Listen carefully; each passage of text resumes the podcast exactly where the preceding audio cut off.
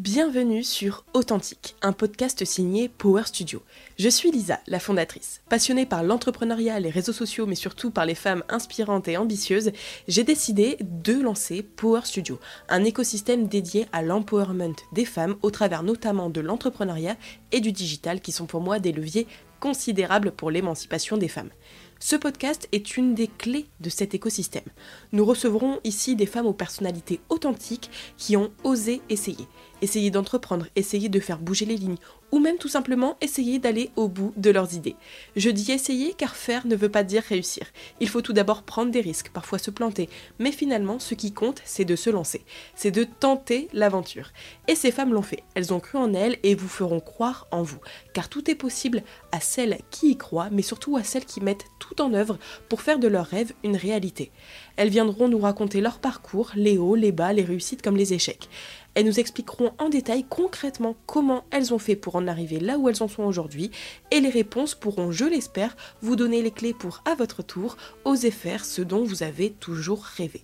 Je vous laisse tout de suite avec l'épisode de la semaine, ou dirais-je plutôt avec votre dose de motivation et d'inspiration. Et pour toujours plus de contenu, n'hésitez pas à aller me suivre sur mes réseaux sociaux, donc c'est Lisa Power, L-I-S-A-P-O-W-H-E-R, sur Instagram et sur TikTok. À très vite. Ladies and gentlemen, her.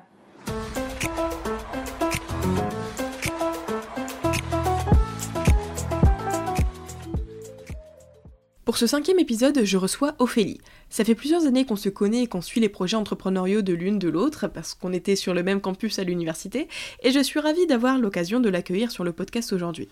Vous verrez, son parcours donne des ailes. Si je devais retenir une chose de cet épisode, c'est qu'aucune barrière ne peut nous empêcher d'aller au bout de nos idées, et malgré des difficultés, des bas évidemment, Ophélie a su créer son entreprise au début de sa licence pour aujourd'hui pouvoir en vivre à la fin de son master. Alors rien ne lui est tombé euh, tout cru dans la bouche, Ophélie a travaillé d'arrache-pied pour avoir ce qu'elle a aujourd'hui, mais justement, elle nous raconte tout dans cet épisode, comment elle a réussi à ouvrir une boutique à Roubaix, puis une boutique dans le Vieux-Lille, comment elle a constitué son équipe, comment elle a débuté, quelle personne elle, a contacté. Euh, enfin voilà, il y a tellement de choses, il y a tellement de choses ouais, à, retirer de cet épisode que je pourrais pas tout vous citer, mais de toute façon, voilà, vous allez sûrement l'écouter.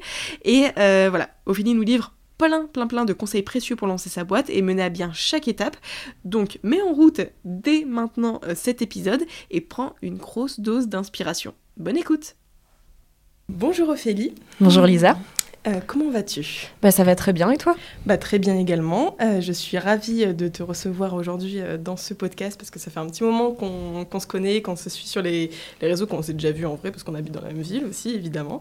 Et, et je voulais t'accueillir sur ce podcast parce que tu as créé ton entreprise vraiment pendant tes études et là tu arrives quand même à la développer assez rapidement et de façon assez impressionnante et du coup je voulais absolument que tu viennes nous raconter tout ton parcours et euh, pas mal de petits points aussi que tu as pu expérimenter comme euh, euh, les levées de fonds, comme le financement, comme juste la création d'entreprise, comme, les RH aussi, on en parlait tout à l'heure. Et, voilà, donc on va aborder tous ces sujets dans ce podcast. Dans un premier temps, est-ce que tu peux te présenter en quelques mots? Ça marche. Euh, bah déjà, merci beaucoup pour l'invitation. Je suis vraiment ravie, ravie de, que tu m'accueilles. donc moi, c'est Ophélie Vambremer. J'ai 23 ans. j'ai lancé ma boîte. Enfin, j'ai lancé. J'ai commencé, à, on va dire, à être sur l'idéation à partir de mes 19 ans. du coup, en fait, je suis quelqu'un qui est assez engagé dans ma vie, que ce soit sur l'inclusion de personnes en situation de handicap, la préservation de l'environnement. Et je suis une personne qui est entrepreneur, touche à tout, etc. et peut-être qu'on présentera Zach après, je présume. et majoritairement dans ma société, de quoi je m'occupe? Je m'occupe du côté à la fois stratégie, arriver à se projeter pour savoir où je veux emmener la société l'année prochaine, mais aussi dans 3 ou 5 ans. Euh, du côté management, je fais hyper attention, on parlait juste avant des RH, euh, à la gestion de mes équipes et du côté financement. C'est vraiment mes trois, euh, mes trois gros piliers. Mais après, quand tu es entrepreneur, tu touches à tout, la logistique, la communication. donc voilà, et je suis une personne qui aussi est beaucoup sur sa société, mais qui essaie aussi de ne pas s'oublier. Je me doute, c'est un point hyper important, je pense qu'on reviendra euh, dessus. Euh, est-ce que tu peux euh, peut-être revenir au niveau de tes, études supérieures, ce que tu as fait comme études supérieures, où ça, et peut-être le moment où tu es arrivé à justement bah, l'idée de Zach euh, bah avec plaisir. Mmh. Euh, du coup, en fait, j'ai eu l'idée euh, très très tôt. à chaque fois, ça fait rire pas mal de monde. En fait, je suis quelqu'un qui porte des lunettes depuis mes 7 ans. Je suis myope, je suis à moins 5. Donc, vraiment, le matin, si j'ai ni lentilles ni lunettes, c'est très compliqué. et en fait, depuis toute petite, il y avait des lunettes inutilisées au fond de nos tiroirs. Donc, chez Zach, en fait, on donne une seconde vie à ces lunettes inutilisées. et du coup, en fait, ce qui s'est passé, c'est que, à force de voir ces lunettes, etc., un jour, en cours de philosophie, donc j'avais 17 ans, je regarde mes lunettes et je me dis, qu'est-ce qu'on en fait? Donc, j'ai eu la première idée de me dire hum, il y a une vraie problématique, c'est quoi la seconde vie des lunettes? Et euh, les études passent, la vie se fait. J'avais 17 ans, j'étais très jeune. Et à mes 19 ans, euh, je suis en cours d'économie finance euh, à la Cato. Donc j'ai fait la Cato, j'ai d'abord fait une licence d'économie finance. Et on avait un business plan à faire fictif autour de la bière, étant lillois. et en fait, j'ai été voir mon professeur à la fin de ce cours en lui disant bah, j'ai une autre idée, j'ai envie, de, envie de me lancer dans l'entrepreneuriat. Et mon idée, c'est de donner une seconde vie aux lunettes. Au début, je voulais faire plutôt de l'occasion, pas du reconditionné. Euh, et en fait, il m'a orienté vers l'incubateur de la Cato, qui eux-mêmes étaient tout petits, m'ont orienté vers Live for Good, euh, qui est un incubateur, on va dire, sur Paris à impact, euh, qui aide des jeunes de tout horizon à impact social et environnemental à développer leur boîte. On pourra en revenir après dessus si tu veux. Et, et c'est là-dessus qu'a été mon, mon, mon, accélérateur où je me suis dit, c'est possible de faire du business et d'avoir un impact. C'était le tout début, les premières briques. Ok, et là, tu étais en quelle année d'études du coup? Du coup, en fin de première année. fin de première année directement. Ah ouais, donc voilà. Ouais, ok. Et euh, du coup, là, ton prof te dit, euh, ouais, je connais euh, cet incubateur à la Cato, et puis il y a aussi Live for Good. Et du coup, quelle est la première chose que tu fais pour mettre ton premier pas dans l'entrepreneuriat? Alors, ce qui, alors c'était une période où je dormais pas beaucoup, et du coup, en fait, la nuit, j'arrivais pas à dormir. Et je pense qu'honnêtement, je pense que ça arrivait à beaucoup d'entrepreneurs. La nuit, j'étais sur mon ordi et je tapais business plan, etc. Et je me revois avec mes pages Word dégueulasses. Horrible. Non, mais quand tu te dis, il faut faire un business plan. Enfin, moi, les premières fois, je me suis dit, il faut faire un business plan. Tu tapes business plan, tu dis, mais comment on fait Non, mais ouais, c'était exactement ça. Et du coup, je me retrouve vraiment. Enfin, en fait, c'était, je sais pas, comme je sais pas, une thèse ou un mémoire ou je sais pas quoi. Tu commences à essayer de structurer tes idées. Et, euh, et en fait, du coup, donc je postule à Live for Good euh, en ligne. Et en fait, c'est une série d'une quinzaine de questions euh, autour à la fois de qui tu es, parce qu'en fait, il y a beaucoup de concours, notamment quand tu en fais autour de l'entrepreneuriat, qui vont évaluer à la fois le projet, mais la personne aussi et la capacité que tu vas avoir à faire, à tenir ce projet. Donc, je pense qu'ils évaluent ça. Et du coup, donc j'avais un peu ces business plans que je remets dedans. Euh, et, suite à ça, je suis sélectionnée pour faire partie du programme. Donc je pense qu'on était 300, 350. On se retrouve 42. Et sur les 42, du coup, c'était un programme de trois mois accompagné, dont, on a eu trois semaines en présentiel avec des cours incroyables, euh, avec des, entrepreneurs fous, avec un partage d'expérience. C'était trop bien. À la fois, je sais pas, sur euh, bah, du coup de la méditation pour te connaître toi-même, mais aussi sur tes finances, etc. Enfin, plein de choses. Et à la fin de ce parcours de ces trois mois, j'ai eu la, la chance d'être une des cinq lauréates. Et euh, j'ai eu mon premier euh, prix financier de 10 000 euros. Donc à l'époque, ça me semblait euh, énorme pour faire les premiers financements de ZAC. Et également un voyage aux Philippines, dans la Silicon Valley de l'entrepreneuriat social. Donc on connaît tous la Silicon Valley aux États-Unis. Et il existe aux Philippines la Silicon Valley de l'entrepreneuriat social. Et je suis partie là-bas et j'ai eu une claque monumentale. Et, et, je me suis dit, bon, bah ok, je sais que je vais avoir un impact. Et enfin, j'ai des souvenirs notamment de, de fleuves où tu voyais même pas la couleur de l'eau, tellement que tu avais des déchets sur, sur, le fleuve, en fait, tout simplement. Et aussi, euh, tu te rends compte de la chance que tu as quand tu es en France, que tu es hyper privilégié. Et j'ai envie de me dire, bah, je vais utiliser tout ce que j'ai pour justement servir un petit peu les autres et faire à la fois une solution qui puisse préserver l'environnement. Ok. Et du coup, quand tu es euh, arrivé du coup, à Good et que tu as été euh, sélectionné parmi les 42 puis euh, parmi les 3, là, tu étais en deuxième année seulement d'études et tu faisais ça en parallèle de tes études.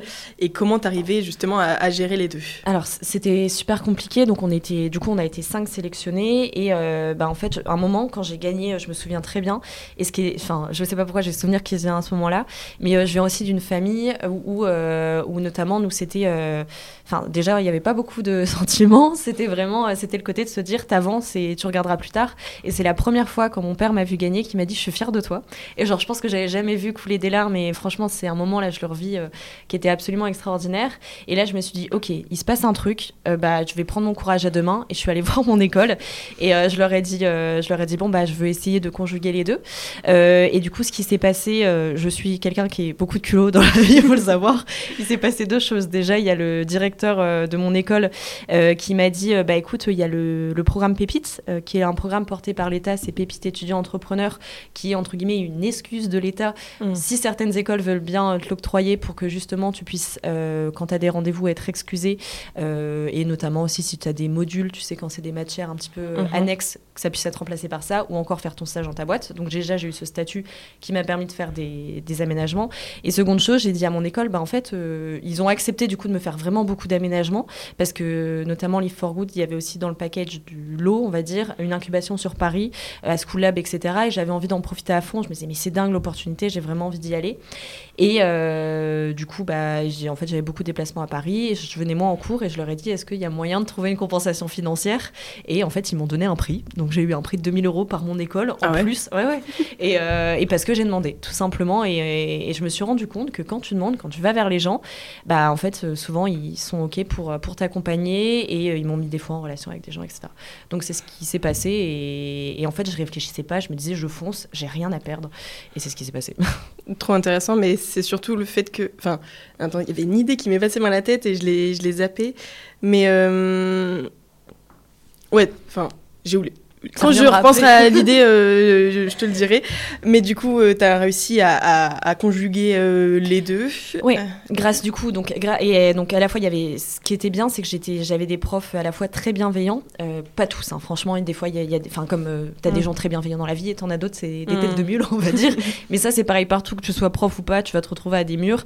Et à ce moment-là, en fait, ce qu'on c'était, bah, en fait, je montrais ma motivation et c'était de façon rationnelle par A plus B, bah, si je vais y arriver. Et après, j'ai eu aussi des j'ai trouvé aussi des très bons amis pendant cette période qui m'ont aidé à, justement bah, essayer avec les cours de conjuguer. Et ce qui a été incroyable, euh, c'est en fait l'entrepreneuriat m'a aidé à me dire, bah, en fait, du coup, mon cerveau pense différemment. Enfin, je, trouvais que je pensais un peu différemment. Et en fait, pour les cours, je comprenais ce qui était essentiel. Et comme j'avais plus de temps, c'était bon, bah, je fonce, je fais les examens, je travaille comme ça, comme ça, comme ça. Et, euh, et en fait, c'est juste, je bachotais, j'étais devenue hyper productive. Et il me semble même, euh, dans certains podcasts, j'ai entendu que tu sais, tu as des phases un petit peu où tu es hyper concentré, etc. Et bah, du coup, je développais ça quand j'étais pendant les études, ce qui me permettait de faire les deux. Et euh, je pense la chose aussi, c'est que j'avais une motivation. J'avais une motivation de me dire, bon, bah, j'ai vraiment envie d'avoir ma boîte et tout, et du coup, il faut que je finisse les études. Et euh, pourquoi j'ai fini les études? Il y a des gens qui arrêtent. Euh, je pense que j'avais aussi cette pression un peu familiale. toute petite, on m'a toujours dit il faut que tu fasses bac plus 5, etc. Et en fait, finalement, là, j'ai fini. Donc, j'ai fait l'ACATO et après, j'ai fait l'IESEG en business international. Euh, et, en fait, c'est finalement tout ce que j'ai appris. J'ai rencontré des super personnes, j'ai eu des opportunités par des profs et, j'ai adoré mes études. Mais euh, tout ce que j'ai appris à l'école, honnêtement, ça ne me sert pas beaucoup euh, dans la vie, enfin dans l'émission que j'ai aujourd'hui. Mais ça m'a fait une ouverture d'esprit. J'ai rencontré des super personnes. Mais c'est pas ça factuellement. Ça m'a pas appris à aller chercher des fonds. Ça m'a pas appris à manager une équipe. Tout ça, tu l'apprends toute seule. Et du coup, toi, ces choses que, indispensables à l'entrepreneuriat et au business, tu les as appris dans un premier temps avec Live for Good et tu penses que ça a été un très bon tremplin pour toi? Oui, euh, du coup, pour revenir euh, sur euh, Live for Good rapidement, en fait, ce qui s'est passé, donc ça a été fondé par Jean-Philippe Courtois et sa famille. Malheureusement, ils ont perdu leur fils qui s'appelait Gabriel. Et Gabriel avait pour ambition de changer le monde dans tout ce qui était social, environnemental. Et en son hommage, ils ont créé Live for Good. Et ça a été vraiment ma première brique. Enfin, à 19 ans, tu connais pas beaucoup de gens qui ont monté leur boîte. Et en fait, eux, ils étaient plus âgés. J'étais entourée d'entrepreneurs, etc. Et ils avaient aussi un réseau qui était extraordinaire. Donc ça a été une première brique. Mais ça, c'était il y a maintenant trois ans et demi. Et après, je pense que c'est savoir bien s'entourer j'ai essayé tout le temps d'être accompagnée par des personnes euh, plus, plus âgées ou par des programmes d'incubation, etc. ou par des entrepreneurs tout simplement. Et euh, donc Live for Good a été là à un moment T, au début de l'aventure, au moment où j'avais peut-être besoin... Euh, enfin en fait j'avais vraiment besoin de me dire, on peut comme je te disais avant, faire du business et faire un impact. il y a quatre ans de ça, maintenant on parle beaucoup de tout ce qui est ESS, économie sociale et solidaire, le sens, etc. Mais il y a quatre ans c'était pas ça. Hein. J'étais déjà vue comme une ovni. Et un autre sujet aussi, bah, je suis une femme. Donc une femme qui fait de l'impact. À Lille il n'y en a pas beaucoup. Et du coup, c'était, euh, bah, j'en avais conscience, j'en ai encore plus conscience maintenant. À 19 ans, t'as pas non plus beaucoup de gens qui lancent leur boîte. Et en fait, les For Good m'a un peu donné conscience et m'a donné les clés en me disant, bah si, regarde, il y a d'autres personnes et tu peux y aller. Et du coup, ils ont été là au moment, au moment clé. Ils m'ont aidé à, enfin, 19 ans, tu te construis aussi. Et ils ont été là au moment clé. Et après, bah, j'ai rencontré d'autres personnes et j'ai aussi beaucoup appris sur moi-même. Euh, c'est quoi les premières étapes de la création de ZAC? Donc je me doute le statut Oui. auto-entrepreneur, tout ça, mais la première chose que tu as mis en place, euh, est-ce que c'est plus au niveau des, des réseaux sociaux pour te faire connaître ou est-ce que c'est des, actions que tu as mises en place Euh, c'est... Alors nous, c'était quelque chose de très concret, donc notamment avec les 10 000 euros qu'on a, qu'on a collectés. Euh, c'était, euh, donc je vais expliquer rapidement ce qu'est ZAC.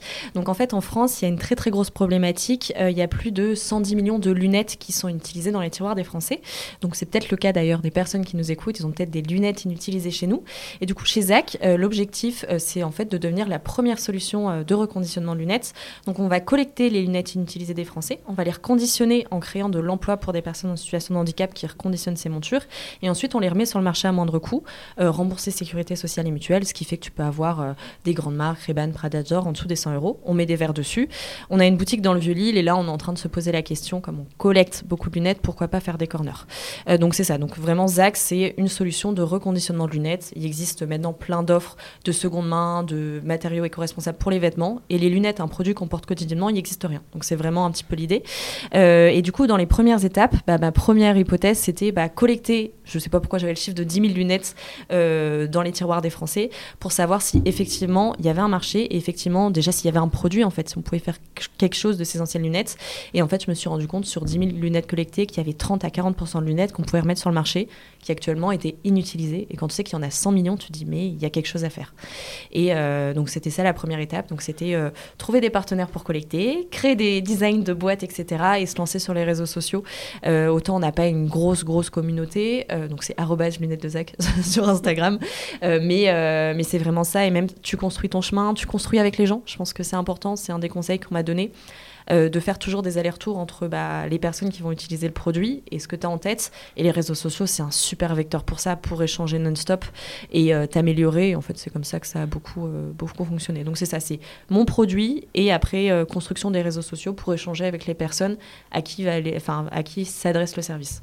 Et est-ce que tu as réussi à collecter ces euh, 10 000 lunettes? Oui, En combien de temps c'était, euh, bah, Du coup, euh, au début, alors la première chose qu'on a fait, il y a BNP Paribas qui est venu euh, vers nous. Euh, donc on collectait, en plus je suis de Lille, c'était très compliqué. C'était à Boulogne-Billancourt, je me souviens, j'avais pas le permis. On allait avec la voiture de mon père, les boîtes ZAC, les premières elles faisaient 1m30, enfin c'était horrible. On, on- on C'était des boîtes où on pouvait mettre les lunettes. Ouais, et puis même on avait dû réfléchir, vu qu'elle faisait 1m30 à, à- à l'intérieur, la, comment dire, euh, qu'elle soit pas abîmée, etc. Enfin, c'était, c'était tout un process, le design pour que ce soit visible et tout, les faire financer parce que c'était un coût. Et euh, du coup, on allait avec mon père avec sa voiture, il, posait des jours de congé pour venir déposer euh, les, les boîtes dans les lieux de BNP qu'ils avaient euh, accepté de tester l'hypothèse. Et donc oui, on en a collecté, je pense, en 6 mois, 10 000. Et là, actuellement, on à 65 000 lunettes. Et en fait, tellement qu'on en collecte qu'on se dit il faut d'autres moyens pour les redistribuer. Et en fait, il y a plein de forces de redistribution en présence. Donc pourquoi pas faire des partenariats entre guillemets avec des gens engagés comme nous. Ok. Euh, bah, du coup, on, va continuer. Quelle est la, deuxième étape? Donc là, tu avais collecté en 6 mois euh, 10 000 lunettes. C'était quoi l'étape d'après? Alors moi, un truc qui a été très compliqué, euh, c'est que je me sentais toute seule. Vraiment, euh, je me sentais vraiment toute seule. Euh, Enfin, euh, à 19 ans, c'est pas forcément la préoccupation des gens. Euh, et en fait, du coup, c'était de trouver entre guillemets un associé. Et l'erreur que j'ai faite, c'est d'être à la recherche de l'associé. Euh, Il n'y avait pas forcément, enfin, c'est comme, euh, je pense, une relation amoureuse. Je pense que ça te tombe dessus. Et en fait, je recherchais euh, quelqu'un, etc. Et euh, ce qui a fait que des fois, tu peux avoir des, des expériences un petit peu, euh, un petit peu compliquées ou pas trouver les bonnes personnes ou, pas les talents d'associés. Tu as des personnes qui sont très bonnes exécutants, mais pas un talent d'entrepreneur. Et donc, j'ai eu mes expériences et tout sur ça. Et puis, à un moment, notamment, j'ai rencontré Antoine, qui est mon associé, à l'heure actuelle, qui en fait était l'opticien de mon petit village. C'était juste avant le Covid. Et, et en fait, je connaissais sa sœur et l'une de mes premières hypothèses, donc j'avais mes lunettes, c'était de les reconditionner, donc développer le process de reconditionnement. Et en fait, j'ai rencontré Antoine qui me prêtait sa petite mallette d'opticien. Et, euh, et en fait, on s'est pris d'amitié et il m'expliquait, etc. Et lui, il lui manquait du sens dans ce qu'il faisait. Et après, à la fin, euh, au moment du Covid, en fait, il a voulu changer. Il a repris ses études, donc il était alternant, associé, enfin, toutes les choses possibles. Et, euh, et il m'a rejoint à ce moment-là. Et du coup, ça a été développer le reconditionnement et trouver, euh, trouver mon équipe, mais d'abord la personne avec qui j'avais envie de développer le, le, le, enfin, le Mm. sujet. étrangers. Et comment, euh, à l'heure actuelle, vous partagez euh, les tâches? Parce que vous êtes, est-ce que vous êtes à 50-50 Non, on est. Alors, déjà, euh, pour deux, raisons. C'est que j'ai vraiment porté la boîte pendant longtemps toute seule. Et aussi, j'ai pris tous les risques financiers. donc là, on a été chercher plusieurs centaines de milliers d'euros.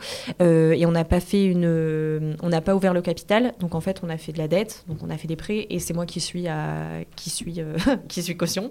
Donc, enfin, pas sur tout, mais sur beaucoup de choses. Enfin, sur la partie où on est caution, c'est moi qui prends les risques financiers. Et j'ai mis aussi de ma poche. Euh, donc euh, j'avais euh, des économies où j'ai eu l'héritage et en fait j'ai pris le risque de me dire ok je le mets dans la boîte. Ce qu'Antoine n'a pas fait. Donc donc c'était mon, choix et la distinction s'est fait comme ça. Et comment on se partage Alors ce qui est assez drôle avec Antoine, ça s'entend peut-être, je parle vite et tout. Antoine est quelqu'un de plus posé. On a deux personnalités très différentes, mais par contre on a la même vision.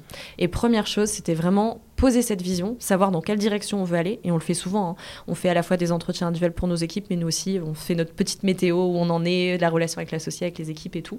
Et on repose à peu près tous les un mois ou deux mois cette vision où on veut aller, est-ce qu'on est toujours aligné, c'est quoi tes envies, c'est quoi mes envies.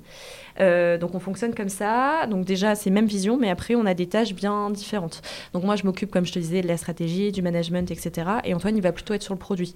Euh, donc vu qu'il est opticien, donc ce qui fait la valeur, euh, bah aussi, on vend des lunettes, donc il fallait bien un opticien. C'est lui qui va être sur les choses plutôt techniques. si on veut commercialiser certaines formes, c'est lui qui va être dessus. sur le fonctionnement d'une boutique, donc on a une boutique dans le Vieux-Lille, bah, on est sur un produit santé, donc tu as plein de choses. Donc ça, c'est Antoine qui s'en occupe. Et on est super complémentaires. En général, enfin, enfin, vraiment, Antoine, je l'adore et j'espère qu'on va continuer l'aventure euh, super longtemps ensemble. Ok, vous avez jamais eu euh, de problème de l'un qui marche sur les plates-bandes euh, de l'autre Non, et on a défini aussi s'il y a une décision à prendre. On sait que c'est moi qui vais la prendre en dernier recours, on en a déjà parlé. Mais en général, dans notre management, déjà, enfin, en fait, même dans ma vie perso, dès que j'ai des trucs, je n'hésite pas à en parler à Antoine parce qu'en fait, on est aligné et, et, du coup, non, en fait, ça se fait naturellement. Et je suis, je me sens hyper chanceuse parce que je connais plein d'entrepreneurs avec qui l'association peut être compliquée. Mais pour le coup, Antoine, vraiment, euh, enfin, je me sens hyper chanceuse euh, qu'il soit dans ma vie d'entrepreneur et dans ma vie tout court. Bon bah, big up euh, big up voilà, il est pas, juste derrière la vitre, mais, mais j'espère qu'il écoutera cet épisode et je pense qu'il sera touché par ses paroles. Ah bah je lui dis tous les jours. Hein. Ah, je t'aime. non, pas non plus, mais. ok, trop cool. Donc là, Antoine arrive dans la boîte. Je pense que ça donne une nouvelle dimension au projet parce que clairement maintenant vous êtes deux aux commandes, plus toute seule. Il n'y a pas que toi. Tu peux pas te dire j'arrête du jour au lendemain. Enfin, en soi, tu peux, mais voilà, tu as quelqu'un d'autre avec toi. Et euh, du coup, il t'aide sur le, la manière dont euh, reconditionner euh, les lunettes et comment ça se passe. Donc, on met en place le process de reconditionnement. On a fait une campagne de crowdfunding. donc, d'abord, donc au début, Zach, on, faisait, on voulait faire de la vente en ligne aux opticiens. Le marché n'était pas prêt, qui maintenant n'est peut-être pas forcément la même chose. Donc, le marché n'était pas prêt à l'époque. On se dit, les gens ont besoin d'essayer des lunettes. On va se lancer sur une boutique. Comment on fait pour tester l'hypothèse? On lance un crowdfunding. On fait 6 000 euros. Sur quoi, du coup Sur euh, KissKissBankBank. Euh, le crowdfunding, je trouve que c'est beaucoup d'énergie. Et honnêtement, je ne le ferais pas. Si j'avais un, produit à lancer, c'est beaucoup d'énergie. Finalement, c'est beaucoup tes proches. Il y a des personnes pour qui ça cartonne. Je pense que c'était top il y a peut-être quelques années. Mais après, c'est mon, c'est mon mmh. feeling. Hein. Mais euh, personnellement, moi, je ne le referai plus. S'il y a des gens qui veulent en discuter, avec grand plaisir. donc voilà, bien que sur le coup, c'était une très bonne expérience. Mais maintenant, je ne le ferai plus. Donc on se dit, bon, bah ok, on se lance. On va lancer une boutique. Et on a lancé une première boutique, du coup, à l'usine de Roubaix, qui avait pour ambition de devenir premier centre éco-responsable. Euh, et en fait, ce qui était entre guillemets top, c'était la période du Covid, ce qui permettait de négocier plus facilement dans les baux. Et on a pu négocier un bail précaire. Normalement, un bail, un bail classique, c'est en 3, 6, 9 ans. Donc tu t'engages directement pour 3 ans, 6 ans ou 9 ans. Et là, on a pu négocier 6 mois, renouvelable 6 mois, ce qui est assez rare et un des seuls aspects positifs d'être dans une situation compliquée. Et euh, du coup, c'est ce qui s'est passé. On a négocié six mois, euh, sachant qu'on était encore en études tous les deux à côté. Donc c'est là qu'on a fait nos premiers recrutements. On a recruté notre premier CDI. Ça, c'est un risque que tu prends, mais en fait, c'est le moment où tu vas chercher tes premiers fonds et tu te dis bon bah si la société, je veux que ça fonctionne, je vais chercher des fonds et je recrute quelqu'un parce que je suis en cours. Donc tu mmh. euh, t'as pas le choix. Et, et voilà, ça s'est passé comme ça. Donc ça a été boutique. Et en fait, à la boutique, on a trouvé notre public. On a enfin trouvé notre bon business model, mais on a eu rencontré notre problématique, c'était le positionnement. la boutique était pas assez bien situé, il n'y avait pas assez de plus flux, enfin c'était une problématique de flux. c'était à l'usine de Roubaix. C'était à l'usine de Roubaix. Et, euh, et, après, du coup, à un moment, on s'est dit bon bah là, on fait quoi? Euh, On sent que on avait un beau taux de conversion, donc quand les gens rentrent, euh, le nombre de devis qui sont concrétisés. donc on avait une super clientèle, on avait des gens qui se déplaçaient, mais en fait, on captait pas du flux naturel. Et mon rêve, c'était d'être à Lille. Et du coup, on a pris un risque, on a été chercher des fonds.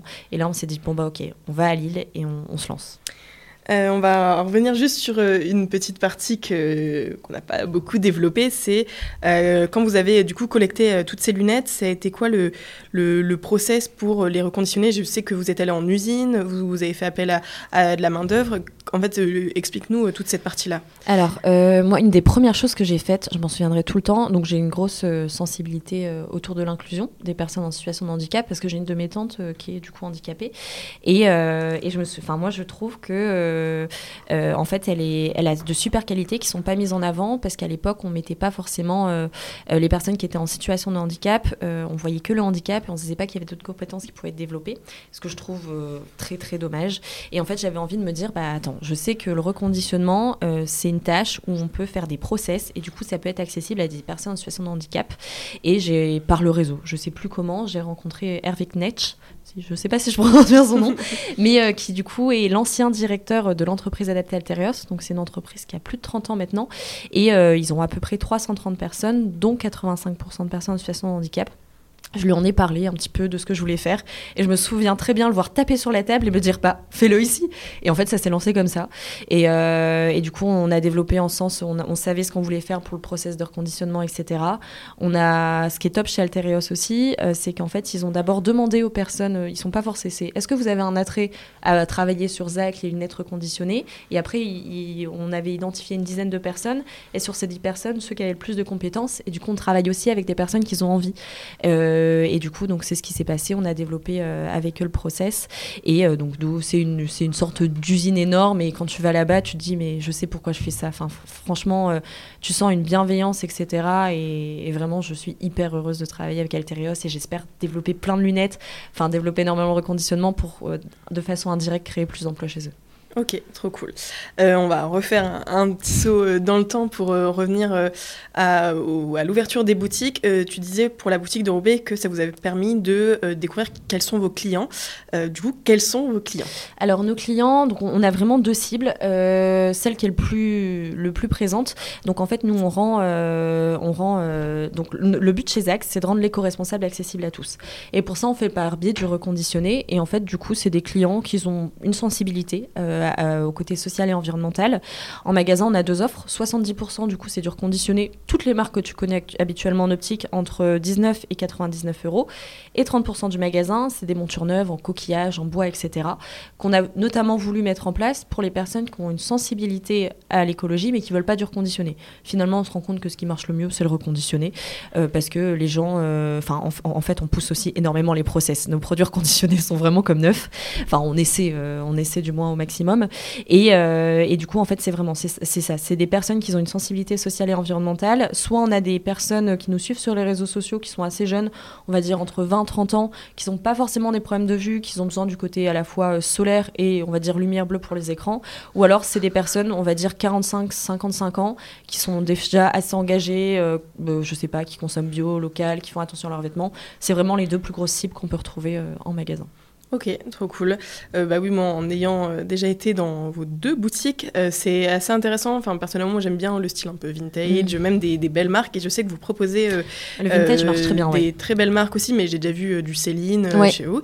Et c'est et ça, c'est assez intéressant parce que c'est sûr qu'en fait, les les lunettes de soleil, les vêtements, les trucs comme ça, on le trouve assez facilement, Oui. même sur Vinted. Mais les lunettes de vue qui peuvent être adaptées à notre vue, ça, c'est un peu moins facilement trouvable. Et je- ouais, on a un rayon entier vintage. Effectivement, on a du Dior. Des fois, c'est trop. Enfin, enfin, notamment les personnes qui travaillent en logistique, c'est des fois on reçoit des petites photos, tu sais, ils retrouvent les anciens logos de Dior et tout. Et t'as toute une histoire aussi derrière le produit. Et du coup, t'as des produits qui sont aussi plus sur le marché et que tu peux pas retrouver partout dans les grandes chaînes classiques. Et on sait aussi mettre des verres de couleur euh, jaune, bleu, rose, dégradé, ce que tu veux. Et du coup, t'as aussi ce- cette clientèle-là vintage, euh, seconde main, qui est aussi présente en magasin. Ok, trop euh, intéressant. Euh, D'ailleurs, euh, ça me donne envie d'aller à la boutique juste après euh, l'enregistrement du T'es podcast. bien- t'es la bienvenue. bah, let's go. Donc, vous voulez quitter Roubaix, vous arrivez à Lille. Comment ça se passe? Parce qu'arriver à Lille, déjà, les prix sont beaucoup plus chers. Je ne sais pas si tu avais encore l'histoire des, des beaux à, à- Alors, à ça a été une toute autre histoire. Ouais. Déjà, on était sorti de Covid. Ce qui s'est passé, c'est que Lille, en général, tu as un droit au bail. De ce qu'on m'a dit, en général, c'est 70 000 euros le droit au bail. Donc qu'est-ce qu'un droit au bail En gros, pour essayer de grossir les traits, avant, donc déjà tu payes ton loyer tous les mois, mais avant de payer ton loyer tous les mois, les, les mois, tu dois payer pour avoir le droit de payer ton loyer d'une certaine façon. Donc c'est un droit Mhm. au bâtiment, on va dire ça comme ça. Et, euh, et donc nous, on a trouvé une boutique qui n'était pas sur le marché, ce qui a fait qu'on n'a pas eu droit au bail. Mais alors ça a été une négociation avec euh, le propriétaire qui était très très très compliqué. J'ai des souvenirs où on avait le propriétaire, le notaire et mon avocat. Et moi, au bout de la ligne, j'étais en cours, je devais sortir. Et par chance, j'ai eu un super avocat qui ne lâchait rien parce qu'il voulait mettre euh, des valeurs qui sont absolument énormes euh, sur le loyer ou alors payer 6 ou 8 mois d'avance. Enfin, c'est pas possible des fois. Enfin, Mm. c'est des loyers qui sont vraiment assez, assez lourds. Et, euh, et du coup, vraiment, tu avais ce côté vraiment fort négociation. J'avais jamais eu ça avant, donc c'était compliqué. Mais première étape, c'est déjà trouver euh, une boutique qui te correspond. Donc, on voulait être en, en ce qu'on appelle en, en catégorie 1. Donc, tu as un, un bis, etc. Donc, en gros, tu avais trois rues dans le Vieux-Lille à cibler. Très compliqué parce que, enfin, voilà, t'as pas Souvent. Après, qui correspondent à tes critères. Donc, c'est d'abord définir euh, ta rue, définir le nombre de mètres carrés que tu veux et définir après si tu as besoin d'une vitrine, etc. Ce qui fait que tu es un peu réduit en termes de, en termes de, en termes de choix. Et après, une fois que tu as délimité ça, tu visites, etc., tu fais tes offres. Euh, nous, on a fait une offre sans savoir combien payait l'ancienne propriétaire, comme le bien, il n'était plus sur le marché. Donc, c'est très risqué aussi. Et là, tu prends des risques. Et par chance, j'ai fait une offre un peu en dessous du marché euh, de ce que l'agent IMO m'avait proposé. Et c'est passé. Donc, soit tu as un propriétaire, on va dire, euh, classique. Et du coup, tu peux avoir à négocier Mhm. plus facilement. Soit, en fait, tu te retrouves, souvent, en plus, c'est des Parisiens qui, en fait, ont plein de beaux sur l'île. Et du coup, c'est ça. Et le prix, tu peux pas négocier. Donc c'est un peu les deux choses à savoir. Et une fois donc, euh, donc tu fais tes critères, tu trouves ta boutique, tu négocies. Après, tu as un, long cursus, beaucoup de choses administratives, juridiques, etc. Jusqu'à la signature du coup avec euh, ton notaire. Euh, et là, tu as, tes clés. Et euh, pour te dire à quel point ça avait été compliqué, une semaine avant normalement notre date de signature, j'ai mon avocat au téléphone et il me dit, bah Ophélie, est-ce que tu as un plan B? Parce que là, on n'est pas sûr de l'avoir. J'étais censée commencer, enfin signer la semaine d'après. Et donc c'était très compliqué. On était censé commencer les travaux dans deux semaines, etc. Et ça a été les périodes les plus dures parce que mon équipe, elle en avait marre d'être à Roubaix parce qu'il n'y avait plus de flux. J'étais en examen. Tu savais pas où t'allais. T'avais, on était en pleine recherche de fonds aussi. Et c'est pour ça que ça traînait un petit peu parce qu'ils voulaient des garanties bancaires et encore et encore. Euh, et, euh, et ce qu'il faut savoir notamment dans l'investissement, c'est qu'en général, ils se tiennent tous la main. Et quand on a un qui va pas, les autres, ils y vont pas. Et du coup, c'était beaucoup de négo. Donc, tu as à la fois négo financière, négo de bail. Et du coup, et finalement, tout va bien. Maintenant, on est à Lille. Mais il faut rien lâcher. Il faut rien lâcher. Et j'ai pas trop montré. Enfin, je montrais mes émotions aux bonnes personnes. Et en face, j'essayais d'être de, de marbre. Et ce qui était un peu compliqué. Euh, tu recommandes de se faire accompagner par euh, des avocats dans Oui. ce genre de situation Et nous, on a un très bon avocat avec qui on entend très bien. Et avoir des, ouais, des bonnes relations. Mais. Enfin, de façon globale, se faire accompagner, que ce soit par des coachs, des personnes, mais moi, c'est ce qui me change la vie. hein. C'est, enfin, heureusement que je suis là pour euh, discuter avec des gens, sinon t'exploses en vol. Enfin, franchement, Ouais, c'est super compliqué. Tu peux pas tout savoir euh, Bah de toute façon. voilà, c'est, sûr. Donc, euh, bon, finalement, bonne nouvelle, vous avez eu. Ouais. euh, Après maintes, maintes semaines. ça, ça- on sent oui, encore. euh, je le sens. Ça avait l'air vraiment compliqué, mais, euh, au final, euh, vous les avez eus. Et, euh, du coup, il y a eu des travaux à faire. Ça vous a pris combien de temps Alors, bah, en fait, du coup, on avait négocié un mois où en fait le loyer n'était pas prélevé entre guillemets, et du coup, on a mis à peu près trois semaines, un mois à faire des travaux. On a tout fait nous-mêmes, et du coup, tu as mon papa qui me suit beaucoup depuis le début, qui avait posé ses congés pendant deux semaines, et du coup, et puis toute l'équipe en fait, même quand tu vas du coup à la boutique, ça a été fait par l'équipe Zach, et on a voulu aussi être toujours dans etc. Même on a des planches en bois qui ont été sciées, polies directement dans le magasin. La peinture, c'est par nous. On a tout, tout fait nous-mêmes. Et, euh, et heureusement que mon père était là parce que tout ce qui était électricité, branchement d'eau, ça, je savais rien faire. Même euh, poser le parquet, du coup, on a tous beaucoup appris. Et en fait, ça crée une dynamique aussi dans l'équipe. On est tous très soudés parce qu'on a tout fait ensemble. Et du coup, on a mis à peu près trois semaines. Oui, quand même. Et euh, du coup, vous avez réussi à signer pour euh, combien de mois ou d'années Alors, on bah, paye classique. T'es à Lille. Là, la négo, ouais, 3, du coup, 3, 6, 9. En gros, 3, 6, 9. Au bout de 3 ans, tu peux sortir, quoi. Mais normalement, t'es engagé sur euh, devant. Donc là, pour l'instant, ouais. Pour Ouais. l'instant, trois ans. Euh, bon, c'est bien parti. Là, Ouais. il y, a un- y a pas mal de clients. Comment Ouais, tu on sens fait nos chiffres moyens. Donc, du coup, je suis contente. On n'explose pas et on n'est pas au minimum. Je couvre mes charges, je peux payer tout le monde. Donc, euh, franchement, je suis très contente. Euh, et surtout que dans l'optique, on dit qu'il faut euh, trois ans le temps de trouver un petit peu ton point parce que tes clients reviennent au bout de deux ans, etc. Parce qu'ils Mhm. ont, voilà. Et euh, du coup, non. Et après, tu me dois mettre en place des éléments de communication et tout. Mais là, je suis beaucoup plus confiante dans l'avenir que je l'étais auparavant avec Roubaix. Ok. Et, euh, et du coup, donc, ouais, la, la boutique euh, de Lille fonctionne plutôt bien. Est-ce que tu as d'autres points d'entrée d'argent que la boutique? Alors oui, j'en ai d'autres. là, on commence à mettre des corners avec des opticiens. Comme je te disais, on collecte beaucoup de lunettes et du coup, du coup bah, pour les redistribuer, on se dit bah, le but, en fait récemment avec Antoine, on s'est posé la question comment avoir le plus d'impact? Et pour nous, avoir le plus d'impact, c'est bah, de pouvoir reconditionner, redistribuer et du coup créer indirectement de l'emploi pour des personnes en situation de handicap par le biais de lunettes reconditionnées. Et sauf que bah, pour remettre beaucoup de lunettes sur le marché, avec une boutique, bah, franchement, euh, je peux avoir tous les super clients du monde, je pourrais jamais faire que si j'ai plusieurs lieux de distribution.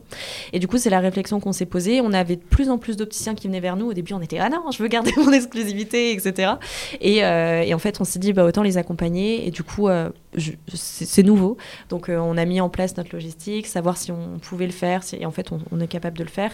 Et du coup, on est en train de voir les opticiens qui nous avaient démarché, de voir avec eux si ça les intéresse. Donc, on a ça lié aux produits. Et après, on fait des actions de collecte dans des entreprises où on a des rapports RSE, donc on a des, des, revenus. Et après, moi, je fais des interventions de consulting, et du coup, c'est des revenus aussi euh, financiers. Ok, et, euh, et euh, on n'en a pas encore beaucoup parlé à part pour Antoine, mais du coup, au fur et à mesure de, de toutes ces années-là, tu as dû embaucher des alternants, des CDI. quelle a été, après Antoine, la première personne, du coup, tu nous parlais d'un CDI, quelle a été cette première personne? Et après, quelles ont été les personnes dont tu as eu besoin au fur et à mesure euh, Alors, euh, les premières bah, au tout début, c'était des, stagiaires et euh, des stages de deux mois. au début, honnêtement, j'avais 19 ans. Désolée, mais j'avais renouvelé Bien sûr, pas de souci. Donc, mais ça s'est fait comme ça. Et par contre, les personnes qui ont été en, stage chez Zach, notamment quand on était à Roubaix, on est encore liés. J'ai encore des nouvelles. Enfin, franchement, on s'entend encore super bien. Et j'en suis très contente. Il y en a qui sont même devenus des, des, amis. Et quand ils viennent à Lille, ils viennent nous voir. Donc, c'est vraiment top. et donc, ça a d'abord été des stagiaires. Après, ça a été Nico, euh, du coup, Nicolas, qui est euh, le premier CDI euh, du coup de, la boîte. Et après, maintenant, on n'est plus sur un truc de stage, c'est soit CDI, soit alternant. On est moitié CDI, moitié alternant chez Zach. Et après, on a fonctionné par pôle. Donc, on a d'abord créé un pôle magasin. Donc, maintenant, en magasin, on a Nicolas qui est manager, deux, une opti deux opticiennes en alternance. Et après, on a un pôle logistique, donc, qui est dirigé par Jade pour toute la gestion, reconditionner, collecte, etc. Un pôle com qui, pour l'instant, où il n'y a que Chloé, qui est en alternance euh, et, après on a un pôle administratif. Et le but, enfin moi mon but, c'est de former des personnes pour qu'après elles soient en CDI dans, dans, la société. Ok. Donc voilà. Et tu penses à recruter euh, prochainement? Est-ce que tu as un besoin là? Oui, on a des besoins en logistique euh, parce qu'en fait on collecte de plus en plus de lunettes et, et honnêtement c'est un travail de dingue. Là on a des opportunités folles, on a des, on a des belles demandes sous contrat. Je suis désolée, je peux pas en parler, mais dans quelques mois peut-être. mais du coup pourquoi pas en logistique ça peut être ça peut être intéressant parce qu'on va avoir beaucoup de flux.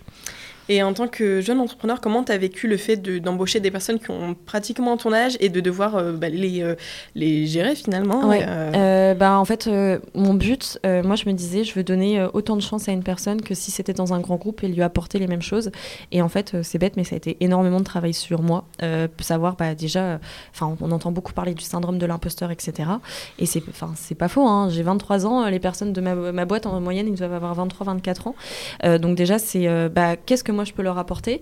Et du coup, en fait, on a mis en place euh, des process parce que je suis quelqu'un de très rationnel. Donc, on met en place des entretiens individuels avec euh, des questions sur, euh, bah, du coup, sur toi, toi dans la société, tes projections et autre chose, les futurs projets.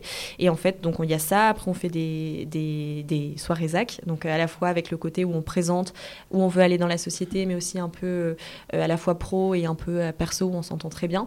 Et du coup, c'est vraiment donner un cadre. Et après, en fait, je me dis aussi, en fait, moi, je travaille avec des personnes. Et ce que j'aime, c'est ta personnalité. Donc je donne le cadre, mais après ce que je veux, c'est travailler avec toi, pas avec quelqu'un d'autre. Et, euh, du coup, c'est lui donner toutes les clés en main et après, c'est faire en sorte que la personne s'épanouisse. Et en fait, c'est ça, c'est créer une relation de confiance et, euh, c'est comme ça que je fonctionne et c'est mon, management, mais honnêtement, ça se passe bien. Et notamment quand il y a quelqu'un qui arrive, on demande en quelques mots de présenter l'entreprise et quand des fois j'entends qu'il se présente auto en tant que famille, alors que moi, j'oserais jamais le dire, tu te dis, ah bah, je fais bien mon taf. Ou quand t'entends comment il parle de Zach, tu te fais, bon bah, c'est que ça va. Mais c'est beaucoup de travail sur toi-même, de management. On fait deux à trois entretiens individuels par an parce que je veux être sûre que tout le monde soit bien. On fait une réunion tous ensemble par semaine pour partager les infos et il faut, pas, faut vraiment pas négliger le management. Et euh, est-ce que tu as eu du mal aussi à déléguer? Euh, ouais. je pense que c'est un des trucs les plus compliqués quand on est entre... Enfin, quand c'est notre bébé, en fait, ça a l'air hyper compliqué. Et enfin, quelles leçons tu as pu en retirer Quels conseils tu pourrais donner? Et bah, c'est drôle, j'en parlais ce midi. euh, donc, par rapport au, à déléguer, bah, au début, euh, en fait, faut savoir faire confiance. C'est vraiment ça. C'est, en fait, je me suis dit, bah, j'ai recruté des bonnes personnes, donc autant leur faire confiance. Et au début, bah, ce que tu peux faire, si jamais tu veux déléguer et t'oses pas, c'est, euh, tu sais que tu as des clients qui sont des fois plus ouverts d'esprit, etc. Bah, t'alertes ton client. Ce sera pas moi aujourd'hui sur la prestation. Ce sera, euh, je sais pas, mon alternance la nouvelle personne. Fais-lui confiance. On peut en discuter, mais du coup, déjà, t'alertes ton client sur le fait que ça va pas être toi et qu'il peut avoir potentiellement des erreurs parce qu'il est en formation. Tu as le droit à l'erreur. C'est un truc qu'on dit tout le temps chez Zach. Euh, donc euh, la personne a le droit à l'erreur et, euh, et, notamment après s'il y a une critique, on dit toujours qu'on critique pas la personne. Dès le début on le dit, mais on critique le mot critique je l'aime pas, mais entre guillemets l'acte ou la façon de faire. Et donc c'est donc c'est comme ça et après bah, c'est en fait test. C'est des fois c'est je prends sur moi, oui j'aurais pas fait comme ça, mais c'est pas grave, c'est pas pour ça que c'est pas mon bien fait. C'est juste c'est différent et c'est juste ouais pour déléguer c'est aussi beaucoup de travail sur soi. Donc c'est faire confiance.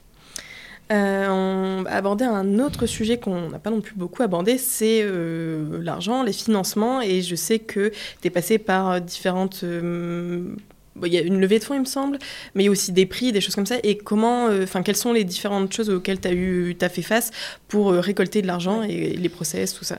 Alors, bah, au début, euh, comme je te dis, j'ai lancé à 19 ans. Donc, à 19 ans, sur ton compte, enfin, moi, j'ai mon, mon, père m'avait rien donné au début pour la boîte. Il m'a si, m'a acheté euh, ma meuleuse pour tailler les verres, euh, qui coûtait quand même 5000 euros. Donc, je, ah je oui, lui, dois toujours, oui. je lui dois toujours 5000 euros. Mais il me l'a encore répété hier.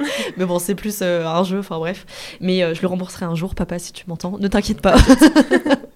Et euh, en fait, ce qui m'a beaucoup aidé au début, c'est les concours. J'ai gagné pas mal de concours d'entrepreneurs. Et au total, sur les quatre années, j'ai quand même gagné à peu près 45 000 euros. Donc, euh, c'est pas dégueu.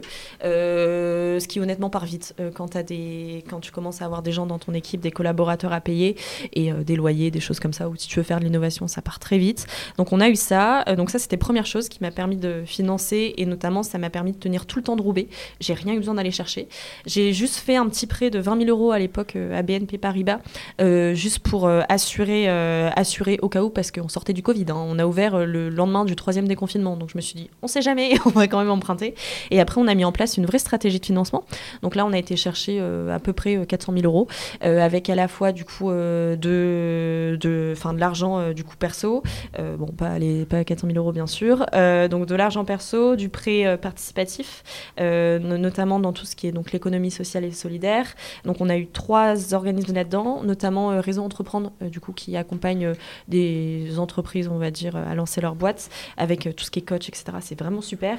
Et après, de la subvention de BPI. Donc, c'est, on va dire, argent perso, prêt, prêt, classique auprès de banques, prêt participatif et subvention. Et c'est comme ça. Et là, on n'a pas ouvert le capital et avec Antoine, on possède à 200% du capital. Ok, et tu penses à aller euh, chercher des fonds euh, prochainement ou pour l'instant euh, tu es stable Alors là on est stable, euh, on fait pas mal d'investissements pour plein de choses, il y a plein de projets, on traverse des phases, on voudrait peut-être développer nos, je sais pas, différentes choses, on, a, on, est dans, on a des problématiques d'innovation. Et, euh, et c'est très compliqué l'innovation. Quand tu veux innover euh, sur des matières qui n'existent pas, etc., c'est très très complexe. Euh, donc en ce moment, je me fais des nœuds à l'estomac, mais donc pour l'instant, on n'a pas besoin. L'idée vraiment, c'est de se dire, bah, si le, la société n'a pas besoin pour accélérer, le but, j'adorerais faire une croissance que sur le chiffre d'affaires. Honnêtement, ce serait idyllique et j'espère que ça va continuer comme ça. Mais je suis pas fermée si un jour il y a besoin, si c'est comme ça que je vais avoir plus d'impact, parce que c'est vraiment qui me drive. À ce moment-là, aller chercher des fonds, parce que pour moi, l'argent, c'est vraiment un outil pour faire des choses. À ce moment-là, oui, j'ouvrirai mon capital avec des personnes avec qui, euh, avec qui euh, je me sens en confiance.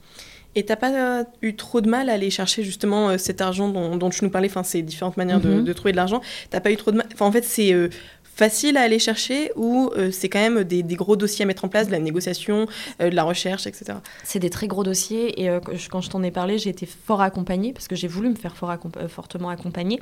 Et en fait, c'est par ce réseau-là d'accompagnement, etc., qui m'ont dit Ah bah tiens, je connais, du coup, par exemple, il y a ILMS, c'est Initiative Lille Métropole Sud qui prête des sous. Il y a le FRIS, c'est Noractif, etc. Les gens pourront regarder à Internet si ça les intéresse. Et bah, en fait, c'était compliqué, c'est des dossiers, mais en fait, j'ai été du coup accompagnée pour monter ces dossiers par des personnes qui ont l'habitude. hein, c'est des process, etc. Tu as des, certaines formes de. franchement, c'est chiant. c'est chiant à, à rédiger, etc. Donc ça s'est passé, euh, passé comme ça. Donc c'était très long. Euh, et après, en fait, des fois, tu dois passer. J'ai notamment un dossier qui a été refusé à 180 000 euros, ce qui était ma. Ah. Ouais, c'était très compliqué. Et là, j'ai dû faire du. Je, je, pense pas que mon banquier écoutera ce, écoutera ce podcast, mais sinon, en fait, aussi, c'est un moment où tu, entre guillemets, tu mens, tu dis oui, oui, je vais avoir, euh, je vais avoir les financements, etc. Alors que, et du coup, je l'ai repassé pour moi et j'ai été chercher les 40 000 euros manquants ailleurs. Mais, euh, mais du coup, sur le coup, tu, c'est de la négo et, et tu dois être, comme je te disais, de marbre et tu dois dire oui, oui, ça va aller. Sauf que je savais très bien que si eux ne venaient pas autour de la table, tous ceux qui m'avaient déjà donné leur accord, c'était mort. Et si du coup c'était mort, j'avais pas ma boutique, mes équipes derrière, il y avait plus personne. Je savais que je faisais plus de chiffre d'affaires à Roubaix suffisant pour couvrir tout. Et du coup là, c'était bon bah je prends sur moi, je montre rien. je, enfin je, je me, enfin je sais pas, j'allais dire chercher les fesses. Je suis désolée. mais- Non, mais oui, voilà. c'est ça. Et du coup et après euh, et après t'avances. Et justement, ce- cette mentalité du fait de euh, mettre en place des petites stratégies, dire oui alors que c'est pas forcément le cas, Ouais. etc. Tout ça, c'est tu l'as appris de toi-même, tu l'as euh, parce que tu l'as expérimenté, ou c'est des coachs qui t'ont dit là, faut que tu fasses comme ci, Non, faut que tu fasses comme ça. C'est vraiment au feeling pour le coup. Et euh, mais en fait, je pense que c'est au feeling parce qu'avant, je me suis pris, j'y suis allée étape par étape. Je me suis pris des baffes, des plus grosses, etc. Et en fait, ce que j'ai plus appris, en fait, Zach, ça a vachement grandi, etc. Enfin, mais en fait, c'est moi aussi qui ai énormément grandi. Genre la petite Ophélie a 4 ans, c'est vraiment plus la même. La mentalité, c'est plus la même. Et même dans ma vie perso, maintenant, je le vois. Enfin, j'ai plus à la fois, pas forcément les mêmes amis, mais je veux dire, j'ai plus la même façon de voir les choses, de fonctionner. Euh, je suis devenue beaucoup plus empathique. Euh, je l'étais déjà, mais euh, tu développes aussi des compétences et, et notamment, tu apprends aussi à gérer tes émotions. Je pense que j'ai beaucoup appris à gérer mes émotions. Et du coup, ouais, j'ai appris beaucoup. Tu apprends sur le tas, comme tout, par, Ouais. par moi-même. Je me doute. Et par les personnes qui t'encouragent aussi. On dit toujours, tu es la moyenne des cinq personnes. Peut-être que les personnes à ce moment-là qui m'entouraient. Euh, Est-ce que actuellement euh, tu vis toi de Zach? Ouais. Ouais, je vis de. Ça fait combien de temps? Euh, alors en fait, euh, là, ça, je me mets un vrai salaire depuis 4 mois, un vrai salaire euh, convenable, euh, parce que euh, je me suis euh, obligée à le faire, parce que en fait je pouvais. Mais euh, ce qui se passe, en fait, j'ai le. Ça, ça va être une info qui peut être utile pour des gens qui veulent monter leur boîte. Euh, quand tu es. euh, donc je suis sous forme de SAS, et quand tu es sous forme de SAS, si tu es président de ta boîte, tu es plus taxé, imposé que si tu es sous forme salariale. Et en fait, le fait de me mettre un salaire coûte beaucoup plus que en termes de, de charge, on va dire, qu'un salarié. Et du coup, je voulais aussi pas le faire pour ça, mais à un moment, tu mets les risques. Et donc voilà. Donc euh, c'est entre soi. le- il me semble que quand tu es président de ta boîte, c'est 70% et un salarié classique, c'est 42%. Donc il y a un gap quand même qui est assez Ouais, quand important. même. Mais euh, en même temps, tu es aussi obligé de, de Oui, vivre. bah, c'est pour ça. Bah, là, en fait, ce que je voulais, c'était vivre à la fin de mes études de ma boîte et j'ai réussi. Et en fait, je me suis mis un salaire au moment où je me suis dit, bon, bah là, j'aurais dû vivre de ma boîte à la fin de mes études. Ok. Et, euh, et du coup, oui, euh, évidemment, Antoine aussi, et les, les, Ouais. les autres alternants et CDI aussi. Et, on euh, met pas encore des salaires faramineux, hein, bien sûr, mais c'est pas non plus la volonté de la boîte. Hmm. Enfin, c'est nous, notre but, c'est d'avoir un impact, de vivre convenablement, et donc voilà. Non, je me doute. Euh, Est-ce que tu as vécu euh, un ou plusieurs échecs qui t'ont appris euh, des leçons? Est-ce que tu peux nous les, nous les expliquer pour que bah, celles et ceux qui nous écoutent ne fassent pas forcément les mêmes erreurs? Parce qu'on apprend beaucoup J'en ai des échecs. vécu plein. Franchement, j'en ai vécu plein. Bah déjà, au début, on, mes pauvres, les pauvres personnes qui ont resté en stage chez moi à cette période, parce que du coup, comme je t'ai dit, première idée de boîte, c'était, on voulait faire un peu le, enfin, on, voulait faire un petit peu un dépôt en ligne euh, du coup des lunettes qu'on avait, on les collectait, et on voulait que les opticiens choisissent. Du coup, j'ai des personnes qui ont resté en stage chez moi, qui prenaient les produits en photo, qui les référençaient, ils ont fait ça pendant un mois, enfin non-stop, etc. Enfin, c'est pas top comme, mais sauf que je cherchais mon modèle, je savais pas manager aussi, enfin comme maintenant à- Mhm. à l'époque. Et du coup, bah, pas du tout le bon business model. Faut te remettre en question, te dire, OK, ça fonctionne pas. Et euh, maintenant, notamment, bah, là, on a peut-être de nouvelles opportunités. Tu te remets beaucoup plus en question maintenant. Et donc, ça, c'est un échec, t'en apprends. Donc, tu pivotes. Donc, ça, ça a été. Euh, après, tu peux avoir des échecs de recrutement aussi. De recrutement ou d'association. Enfin, pas d'association, on n'en était pas à ce moment-là. Je pense que c'est ce qui m'a le plus touché Parce que je suis une personne qui. Enfin, moi, ce qui me motive le plus dans les gens et ce qui me rend le plus heureuse, c'est les gens. Je trouve que tu apprends beaucoup des gens, etc. Euh, vraiment, enfin, ma passion, c'est de parler avec des gens. T'apprends- pour plein de raisons. Et, euh, et quand tu fais confiance à quelqu'un, etc., et finalement que ça aboutit pas, ou tu te rends compte que t'es pas aligné, c'est très dur. Et je le prends, je l'ai pris très personnellement. Euh, mais en fait, tu apprends beaucoup sur toi. C'est tu te dis bon bah ok, euh, c'est pas grave, la prochaine fois je ferai pas ça, je prendrai plus de temps, etc. Et euh, sinon une erreur concrète, bah quand tu regardes tes chiffres, alors un truc très concret, le mois d'octobre 2021, euh, du coup j'étais en période d'examen, on a fait 1600 euros de chiffre d'affaires à Roubaix. J'avais à peu près à ce moment-là de chercher à je devais avoir 4 ou 5 000 euros plus mon loyer. Donc là, c'est à ce moment-là que j'ai été faire un prêt. Je me suis dit, bon, bah, je prends le risque. Je fais pas de chiffre d'affaires, ça veut dire qu'il y a des décisions à prendre, ça veut dire que le flux est pas suffisant. Donc, première chose, le flux est pas suffisant, qu'est-ce qu'on fait? On a mis en place plein d'actions de communication qu'on utilise encore maintenant, donc ça, c'est important. Euh, on a essayé de regarder, euh, du coup, le taux de transformation, comment il se passait, etc. Et, euh, et c'est là aussi qu'on a pris la décision de se dire, bon, bah, à la fin de ce, de ce bail, on s'en va parce qu'on fait pas assez de chiffre d'affaires. Ok, donc c'était euh, déjà en 2021, euh, enfin ou alors a été un mois, on en a, on en a eu qu'un comme ça. Euh, c'était un mois qui était catastrophique, mais moi je me souviens, je, je dormais pas la nuit. Enfin c'était. Oh, bah non, 1100 euros de chiffre d'affaires, c'est. Ah non, c'est rien, c'est rien, et c'est rien. Et on était cinq. Je crois qu'on était, du coup, Antoine et moi, on se mettait pas de salaire parce qu'on était en cours. On avait Nicolas à payer et on avait deux alternantes. Ouais, quand même. Et, après, tu avais les aides de l'État pour les alternants, mais. Ouais, mais ça ne couvre pas tout. Hein. Ouais, non, je me doute. ça, ça, limite les frais, quoi. Mais. Ouais, ouais, ouais. Et encore, euh, ce qui se passait, on devait les avancer parce que, en fait, comme c'était un, quelque chose qui venait d'être mis en place, je sais qu'il y a une de mes alternantes, j'ai dû attendre 8 ou 9 mois avant que ce soit versé. Ah Alors qu'une chose aussi que je fais beaucoup, il y a plein de gens qui se reposent, enfin, qui travaillent avec des RH et tout. Je suis tous mes dossiers moi-même pour être sûr, enfin, moi-même maintenant j'ai quelqu'un, mais je sais comment ça fonctionne. C'est pas je délègue, c'est je sais comment ça fonctionne et après je te délègue. Ce qui fait aussi que bah, ça a été quand même sur certains sujets assez rapide. Mmh. Et t'as eu vraiment, t'as eu peur ou pas euh, de perdre euh, ta boîte? Est-ce que t'as déjà eu l'impression de, de, dire là, euh, je suis à, ça de que ça marche plus? Ouais, mais oui, oui, mais en fait, je me dis, même si même maintenant, un sac ça peut planter, hein, oui. mais en fait, je me dis, j'en ai tellement appris. Genre, enfin, je sais, je pense que je serai entrepreneuse toute ma vie. Et si jamais Zach ça plante, bah, j'irai sur un autre truc et un truc.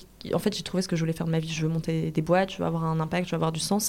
Ce qui me ferait le plus de mal si Zach ça venait à planter, bah, c'est surtout que ce projet-là, enfin J'espère que quelqu'un d'autre reprendrait le reconditionnement des lunettes parce que c'est une nécessité, il y a une problématique.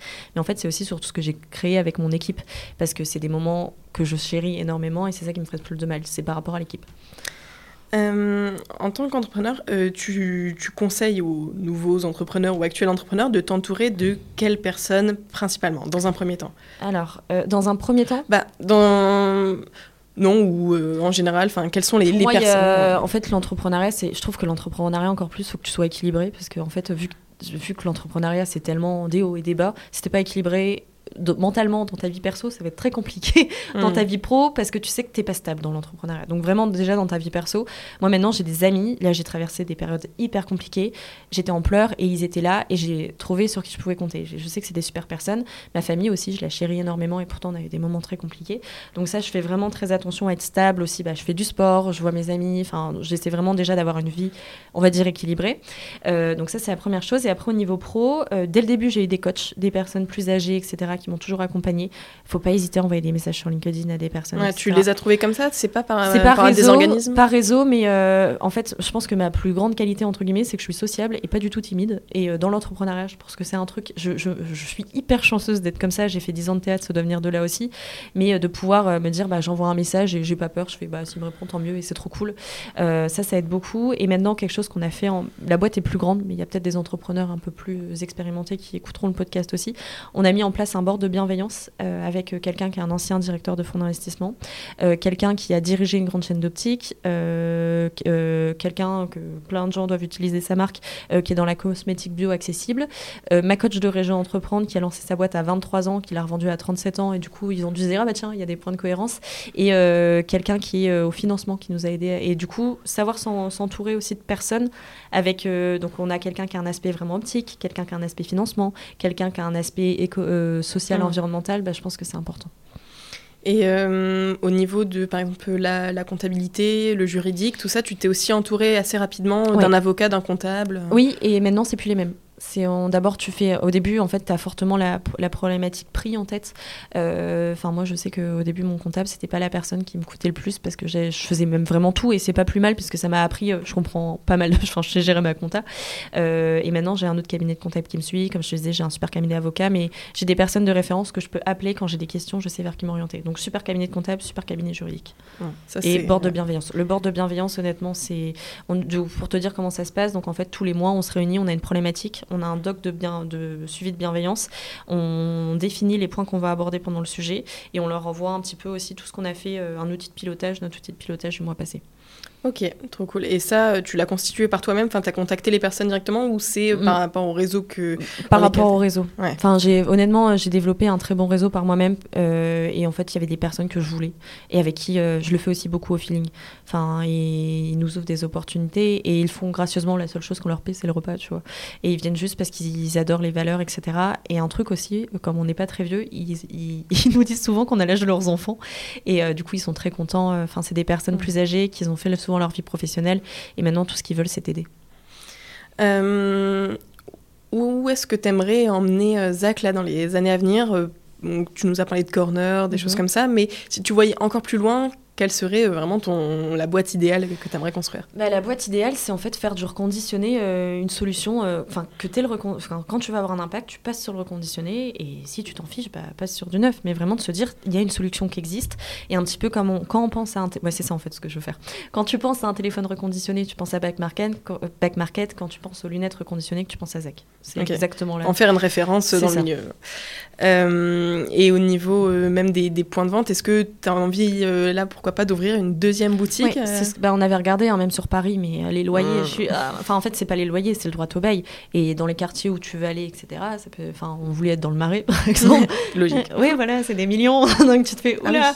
oui. sauf que là c'est de la levée de fonds directe, sauf que c'est pour le rembourser, là c'est sur des années, et là c'est des risques que euh, c'est peut-être pas comme ça que je vais avoir le plus d'impact. Vraiment, c'est se ça. reposer la question et, et euh, des fois en fait tu dois un peu penser out of, out of the box, c'est de se Mhm. dire Hum, c'est peut-être moi mon but c'est d'avoir le plus d'impact. C'est- ben, J'adorerais avoir 15 magasins en France. Après ça amène plein d'autres problématiques, hein, des charges, plein d'équipes à gérer. Est-ce que c'est comme ça que je vais avoir le plus d'impact? Je suis pas sûre. Ouais.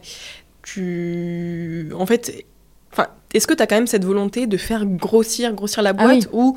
Enfin, quand même, voilà. Ah oui, non, mais euh, totalement. pas- Mais ce sera peut-être pas par. Alors, je pense que j'aurai ce qu'on appelle des flagships. J'aimerais bien avoir euh, des magasins Zach dans les 10 plus grosses villes de France euh, dans les prochaines années.